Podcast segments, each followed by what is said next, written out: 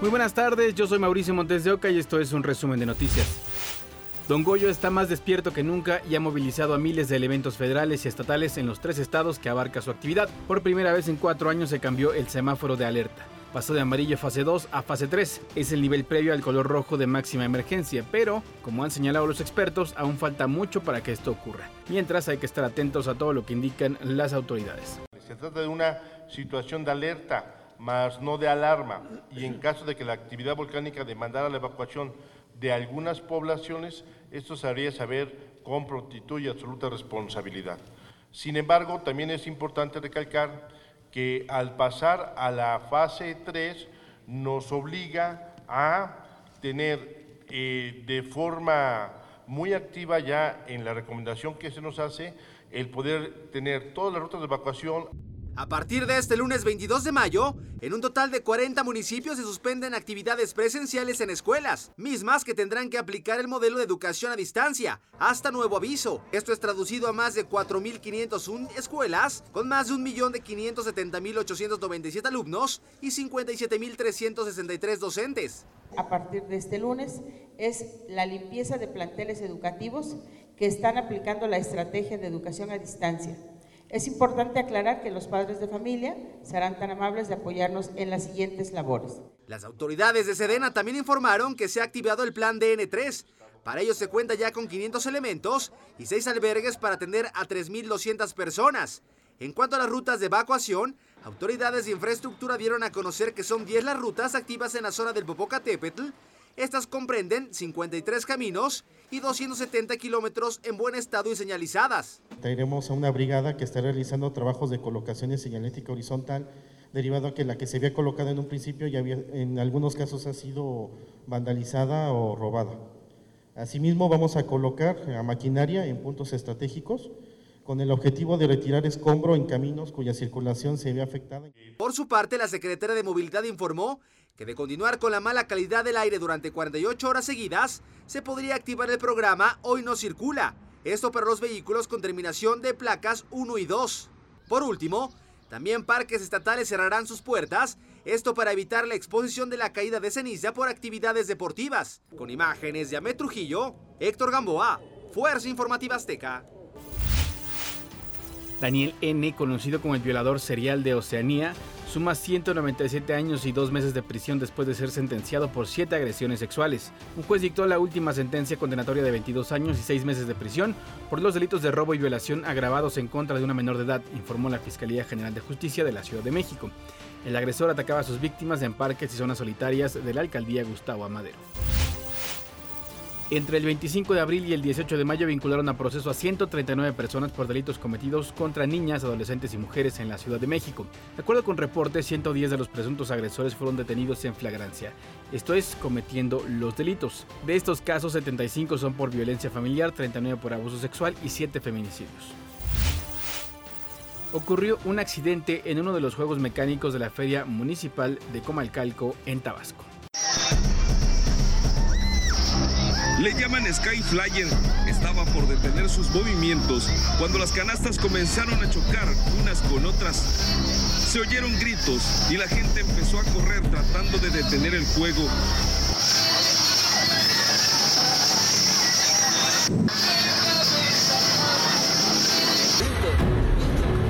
Sucedió en la Feria Municipal de Comalcalco, en Tabasco.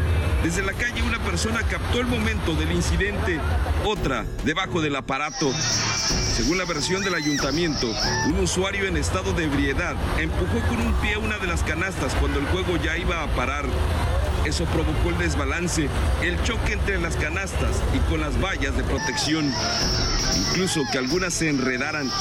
Al menos dos personas cayeron del aparato en movimiento. Otros, con las canastas girando, se metieron a rescatar a quienes pedían auxilio. Según el reporte de las autoridades, al final se contabilizaron 12 lesionados con golpes. Tras lo sucedido, la Unidad de Protección Civil Municipal clausuró el juego mecánico debido a que se descuidaron las medidas de seguridad al permitir que personas ebrias subieran. La empresa de atracciones informó que su seguro cubrirá los gastos médicos de las personas golpeadas. Eso sí, quien provocó todo ni siquiera logró ser identificado. José Raúl Reyes, Fuerza Informativa Azteca. En busca del sueño americano, los migrantes pasan hambre, frío, extorsiones y demás peligros. Son engañados y muchas veces se quedan en el camino. Un migrante relató el infierno que vivió cuando salió de Cuba para buscar una mejor calidad de vida. Josvani Hernández es un migrante cubano que desde hace cinco meses vive en Cancún. El originario de Ciénega Zapata, de 24 años de edad, se reunió con amigos y familiares para construir una balsa, para salir de su país en busca de mejores oportunidades. Bueno, nos ponemos de acuerdo entre todos a una cierta cantidad de dinero para poder hacer medio rústico porque todo es muy caro. El motor nos costó 200 mil pesos cubanos. Eh, la madera, 60 mil pesos, la, la, puntilla como 14 mil pesos, eh, la pintura pórcica que usamos 20 mil pesos, eh, escondido en un monte, fabricamos el, el bote. Para poder salir tienes que montarlo arriba de un carretero y un caballo, escondido la policía, tirarlo en mar para salir para acá la travesía. Lo que debió ser un viaje de aproximadamente seis días para llegar a tierra se prolongó por complicaciones con el motor de la embarcación hechiza. Narró que pasaron días de terror en el bote en el que viajaban 14 personas, entre ellos niños, niñas, jóvenes, adultos y personas de la tercera edad. Normalmente la travesía son 6 o 7 días, pero nosotros nos quedamos sin motor y nos pasamos 25 días en el mar. Porque nos quedamos vela, el aire nos llevaba de un lado al otro y estuvimos en esa travesía de 25 días, 5 días, 5 meses. Josvania relató que por momentos pensaba que la balsa se iba a voltear por las altas olas, que se registraban sobre todo por las noches, o también morir de hambre por la poca comida con la que contaban. Lo más complicado fue el día 16, nos entró un norte que estuvimos dos noches con dos días sin poder ni dormir, porque las olas eran más de 5 o 6 metros y solo con, con la vela para ahí en esos momentos pensábamos que ya que esas eran las últimas noches nosotros por la sola y con la vela para adelante y para atrás y las corrientes no nos dejaban avanzar. Nos entraba agua dentro del bote, nos mojábamos por las noches, pasábamos un frío. 25 días después, fueron rescatados por pescadores de Progreso Yucatán. Nadie salió lesionado. Ahora su vida ha cambiado. Actualmente cuenta con un empleo como seguridad privada en una plaza comercial de Cancún. Me gusta Cancún porque nos da oportunidad, porque en Cancún eres, es, un país libre, México. Puedes expresar tu, tu, tu idea política y en Cuba no nos permiten expresar nuestra idea política, porque cuando las expresas eres discriminado.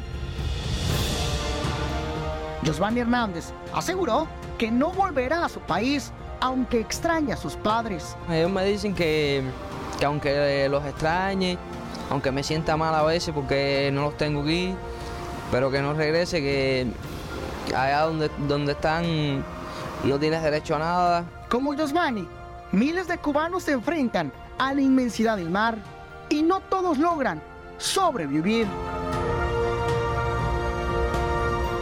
Con imágenes de Pedro Castillero, edición Jesús Rodríguez a Adrián Cisneros, Fuerza Informativa Azteca.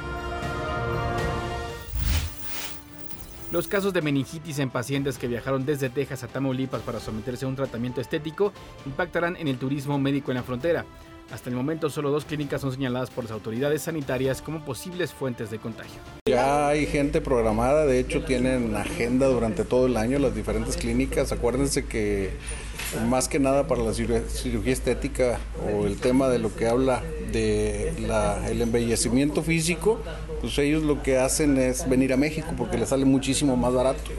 Entonces ha habido gente que aprovechada pues pone clínicas que no están con las condiciones necesarias y eso está repercutiendo. Hasta aquí las noticias del momento en este podcast informativo de ADN 40. Yo soy Mauricio Montes y nos escuchamos en ADN 40 Radio.